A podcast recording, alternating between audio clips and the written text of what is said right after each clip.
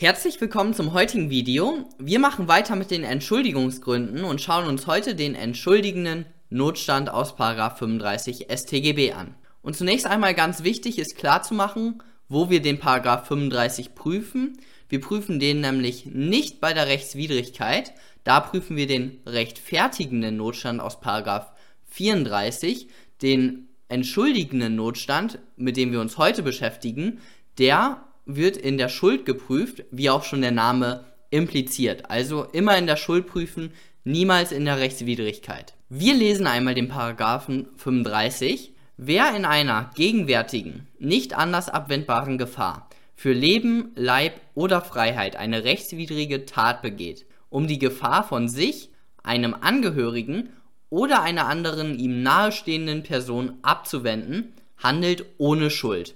Dies gilt nicht, soweit dem Täter nach den Umständen, namentlich weil er die Gefahr selbst verursacht hat oder weil er in einem besonderen Rechtsverhältnis stand, zugemutet werden konnte, die Gefahr hinzunehmen.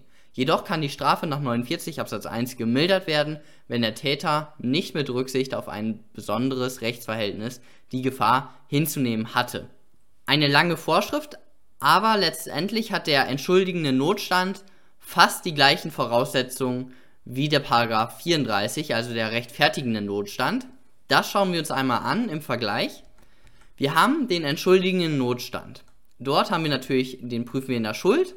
Und jetzt einmal die objektiven Voraussetzungen, die sich wie immer beim Notstand einmal in die Notstandslage und die Notstandshandlung unterteilen. Bei der Notstandslage brauchen wir, wie auch bei 34, eine gegenwärtige Gefahr, Jetzt aber der Unterschied, das notstandsfähige Rechtsgut, hier bei Paragraph 35, ist nicht jedes Rechtsgut, sondern nur solche, die in Paragraph 35 aufgezählt werden, also Leben, Leib oder Freiheit. Und zusätzlich zu diesem sehr engen Rechtsgutskreis kommt noch hinzu, dass diese auch nicht irgendeiner Person zustehen sollen, sondern dem Täter oder einer ihm nahestehenden Person. Das heißt, wenn das Leben meiner Mutter in Gefahr ist, dann ist das natürlich eine mir nahestehende Person. Da wäre Paragraph 35 ganz klar zu bejahen. Also zumindest dieser Punkt notstandsfähiges Rechtsgut. Aber wenn ich irgendwie der Passantin P helfe, die ich überhaupt nicht kenne, dann wäre hier der Paragraph 35 schon hier nicht einschlägig, weil eben zwar möglicherweise das Leben oder ihr Leib oder ihre Freiheit bedroht sind, aber es ist eben nicht eine mir nahestehende Person, wenn ich Täter bin. So, zweiter Punkt, wie ich gerade schon gesagt hatte, die Gefahr und dann die muss natürlich gegenwärtig sein. Hier kann genau das, was ich zu Paragraph 34 schon gesagt hatte, herangezogen werden. Dann die Notstandshandlung, die wir auch schon kennen, nämlich die muss erforderlich sein. Und jetzt kommt hier der zweite Unterschied, den ihr euch merken könnt, aber es ergibt sich auch aus dem Normtext, nämlich muss hier keine Interessensabwägung stattfinden, sondern die Gefahr oder die Hinnahme der Gefahr muss unzumutbar sein. Paragraph 35 Absatz 1 Satz 2. Und dann natürlich noch die subjektiven Voraussetzungen.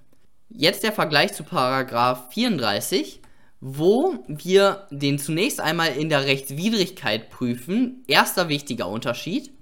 Und zweiter wichtiger Unterschied ist nämlich genau hier beim notstandsfähigen Rechtsgut. Nämlich beim, Par beim Paragraph 35 muss das eben Leben, Leib, Freiheit äh, des Täters oder einer nahestehenden Person sein. Hier bei Paragraph 34 kann das alles sein. Jedes Rechtsgut, jeder Rechtsgutsträger kommt in Betracht, also deutlich weiter hier. Hier sehen wir es also, die Voraussetzungen der Notstandslage bei Paragraph 35 sind deutlich höher. Also eben nur diese drei Rechtsgüter und eben nur ein enger Personenkreis. Machen wir dann weiter im Schema. Wir haben auch hier die gegenwärtige Gefahr und dann bei der Notstandshandlung. Und hier ist jetzt der letzte Unterschied, der letzte und dritte Unterschied. Also einmal Rechtswidrigkeit, einmal notstandsfähiges Rechtsgut und einmal hier die Interessensabwägung. Das ist nämlich eben der Unterschied zu Paragraph 35. Bei Paragraph 34 brauchen wir eine Interessensabwägung, bei Paragraph 35 brauchen wir nur die Unzumutbarkeit der Hinnahme der Gefahr. Paragraph 35 Absatz 1 Satz 2. Und deswegen ist hier jetzt die Hürde für die Notstandshandlung deutlich geringer. Wir brauchen keine Interessensabwägung. Wir brauchen nicht sagen, auf der einen Seite das, auf der anderen Seite äh, spricht hier das andere Interesse gegen diese Handlung, gegen diese Notstandshandlung. Bei Paragraph 35 können wir einfach sagen, ja, es war unzumutbar, dass er diese Gefahr hinnehmen musste. Das ist natürlich eine deutlich geringere Hürde, die wir zu überspringen haben. Und dann natürlich die subjektiven Voraussetzungen und noch die Schuld. Also hier sehen wir es nochmal zusammengefasst. Einmal eben, wir prüfen den Paragraph 34 in der Rechtswidrigkeit, den Paragraph 35 in der Schuld und dann eben das notstandsfähige Rechtsgut müsst ihr eben beachten, den Unterschied dort und noch bei der Notstandshandlung brauchen wir keine Interessensabwägung. Kommen wir dann zu einem kleinen Beispiel. A und B haben geheiratet. Für ihre Flitterwochen, ihre muss natürlich klein, sorry, für ihre Flitterwochen nehmen sie ein Kreuzfahrtschiff, das nach Hawaii fährt. Das Schiff fährt aber gegen einen großen Eisblock. Es kentert. A kann sich mit einer Planke über Wasser halten, sieht jedoch, dass B keine solche Planke hat und auch nicht die beste Schwimmerin ist. A sieht aber, wie der C auch eine Planke hat, mit der er eben über, sich über Wasser hält A schwimmt daher zum C, schlägt diesem ins Gesicht, nimmt die Planke an sich und gibt sie der B. Ohne die Planke wäre B ertrunken und jetzt ist der C gestorben. Also hier dieses bekannte philosophische Beispiel, ich weiß nicht wie das heißt, ähm, irgendwie das mit der Planke, wo eben der eine von der Planke weggestoßen wird, damit ein anderer dort überleben kann. Strafbarkeit des A ist jetzt hier die Frage. Schauen wir uns dann die Lösung an. Wir haben Tatbestand und dann die Rechtswidrigkeit. Wir können uns ja mal kurz Gedanken machen, warum hier Rechtfertigungsgründe ausscheiden. Einmal die Nothilfe, Paragraph 32.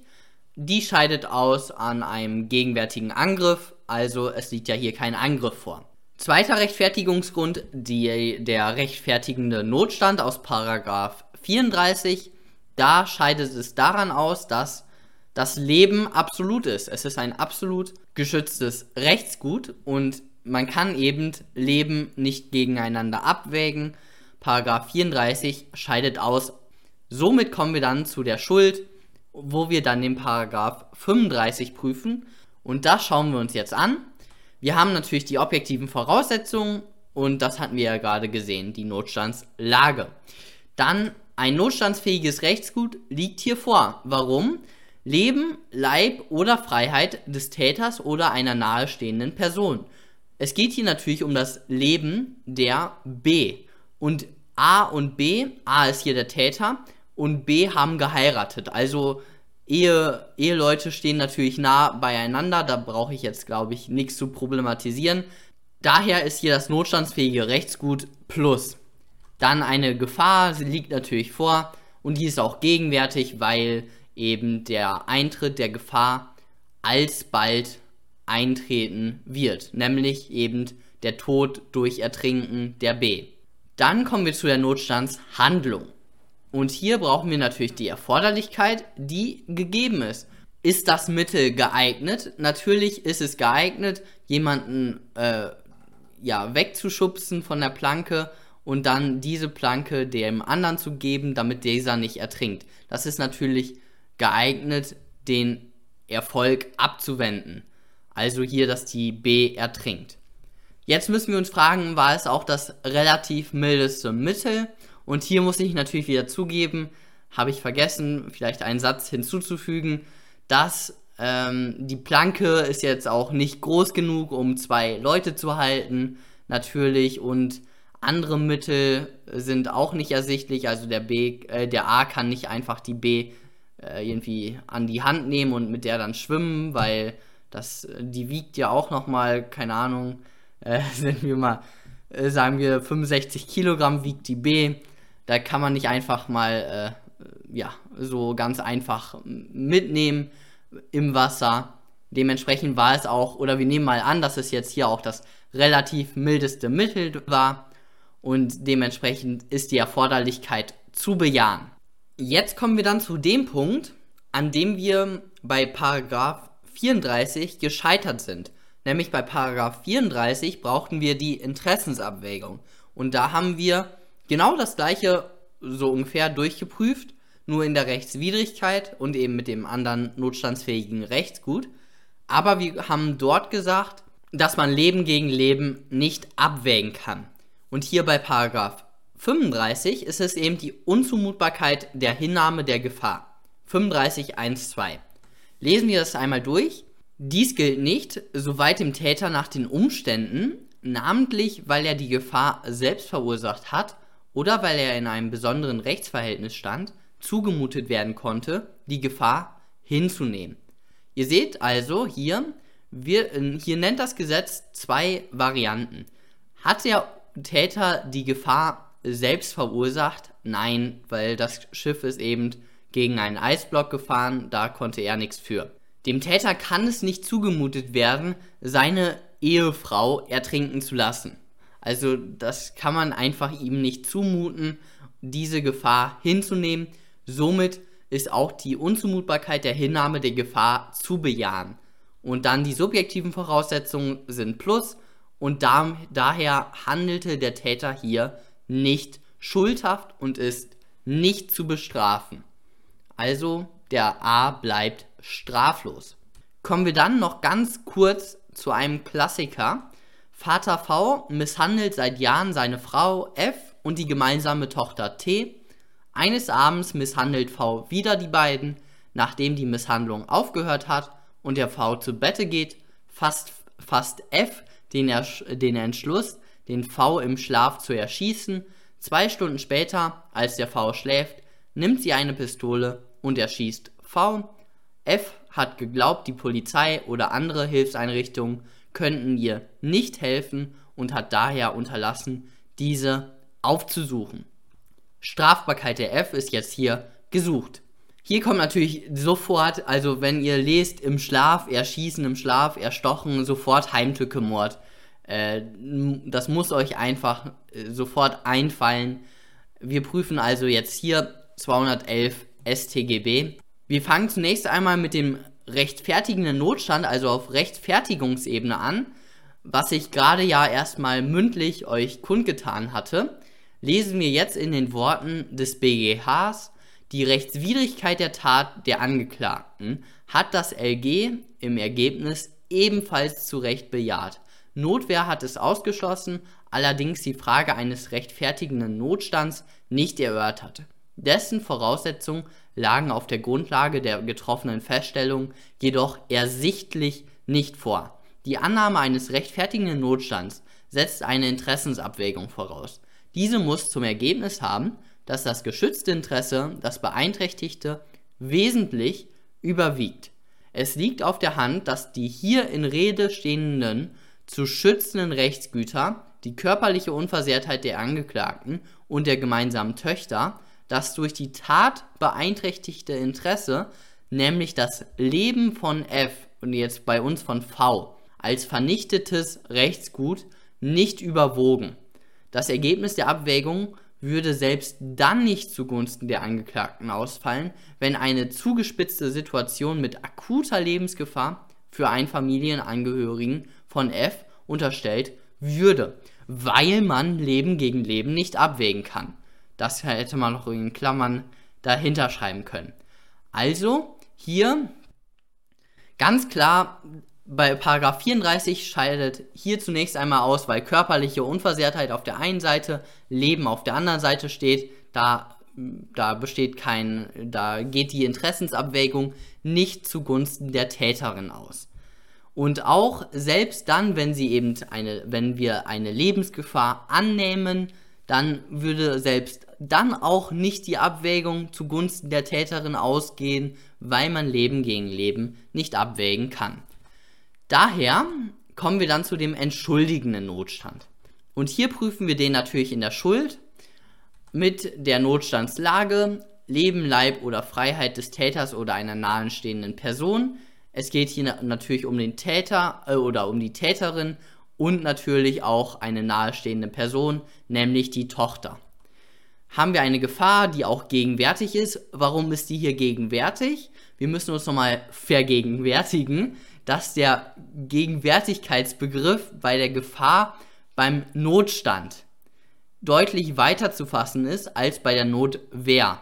Also wir hatten ja gesagt, bei dem Notstand, bei einem rechtfertigenden Notstand, was auch hier auf den entschuldigenden Notstand übertragen werden kann, ist die Gefahr auch noch dann gegenwärtig, wenn eine Dauergefahr besteht. Und hier besteht ja eine Dauergefahr, dass er dann wieder aufwacht und dann hat er wieder Lust, der Vater, die äh, beiden zu missbrauchen, äh, misshandeln, was auch immer. Und dementsprechend ist hier auch noch eine gegenwärtige Gefahr anzunehmen. Dann kommen wir zu der Notstandshandlung. Und hier wird es jetzt interessant. Nämlich haben wir hier eine Erforderlichkeit. Ist es ein geeignetes Mittel, den, die Misshandlung zu beenden? Natürlich. Wenn man jemanden erschießt, der einen misshandelt hat, dann kann der den, dann kann die Person mich nicht mehr misshandeln. Ganz klar. Aber war es auch das relativ mildeste Mittel? Und das schauen wir uns in den Worten des BGH an, der das verneint hat. Als anderweitige Abwendungsmöglichkeiten kam hier ersichtlich die Inanspruchnahme behördlicher Hilfe oder der Hilfe karitativer Einrichtungen in Betracht, namentlich der Auszug der Angeklagten mit den Töchtern aus dem gemeinsamen Haus und die Übersiedlung etwa in ein Frauenhaus, aber auch das Suchen von Zuflucht bei der Polizei mit der Bitte um Hilfe im Rahmen der Gefahrenabwehr. Äh, Letzteres wäre naheliegenderweise mit einer Strafanzeige verbunden gewesen. Die Angeklagte hat indessen nicht versucht, sich auf diese Weise aus ihrer bedrängten Lage zu befreien. Das war nämlich dieser letzte Satz im Sachverhalt, den wir nochmal eben kurz hier lesen können. Äh, hier, F hatte geglaubt, die Polizei oder andere Hilfseinrichtungen könnten ihr nicht helfen und hat daher unterlassen, diese aufzusuchen. Das müssen wir nämlich hier jetzt eben verwerten bei der Erforderlichkeit. Das hat sie eben nicht getan und dementsprechend ist sie nach 35 nicht entschuldigt. Aber wir haben ja noch einen Absatz 2 und den lesen wir uns jetzt durch. Nämlich 35 Absatz 2 nimmt der Täter bei Begehung der Tat irrig Umstände an, welche ihn nach Absatz 1 entschuldigen würden, so wird er nur dann bestraft, wenn er den Irrtum vermeiden konnte. Die Strafe ist nach 49 Absatz 1 zu mildern. So, hat die Täterin hier irrig Umstände angenommen, welche sie nach Absatz 1 entschuldigen würden. Das hat sie natürlich, weil sie hatte gedacht, die Polizei und behördliche Hilfe, das kann ihr nicht helfen. Äh, da hat sie gar nicht dran gedacht und dementsprechend ähm, hat sie da diese Handlung, den Vater im, v im Schlaf zu erschießen, hat sie für erforderlich gehalten. Dementsprechend hat sie Umstände angenommen, die sie nach Absatz 1 entschuldigen würden, weil eben dann wäre eine Erforderlichkeit gegeben gewesen. Und jetzt müssen wir uns fragen, war das ein vermeidbarer Irrtum? Natürlich, da müssen wir ganz hohe Anforderungen dran stellen und sie hätte einen Rechtsanwalt aufsuchen können und dementsprechend war das vermeidbar. Aber die Strafe ist natürlich nach 49 Absatz 1 zu mildern. Dementsprechend ist F strafbar, aber die Strafe ist nach 49 Absatz 1 zu mildern. Eine kleine Anmerkung von mir, letzter Satz, nämlich dieser Fall habe ich, den habe ich etwas abgeändert, weil im Originalfall, da hat der BGH festgestellt, hallo Landgericht, du hast dich gar nicht mit dem Paragraph 35 auseinandergesetzt, schau dir den nochmal an und hat, das ans, äh, und hat das ans Landgericht zurückgewiesen. Wir haben das jetzt hier nicht gemacht, weil wir eben den letzten Satz noch hatten im Sachverhalt, den der BGH nicht hatte. Und somit haben wir jetzt hier die Strafbarkeit der F bejaht und äh, ja, die Strafe ist aber zu mildern nach 49 Absatz 1. Perfekt, das war's dann auch schon von dem heutigen Video. Fragen könnt ihr wieder unten da lassen. Andere Kommentare könnt ihr natürlich auch unten da lassen. Und wir sehen uns beim nächsten Mal. Bis dann.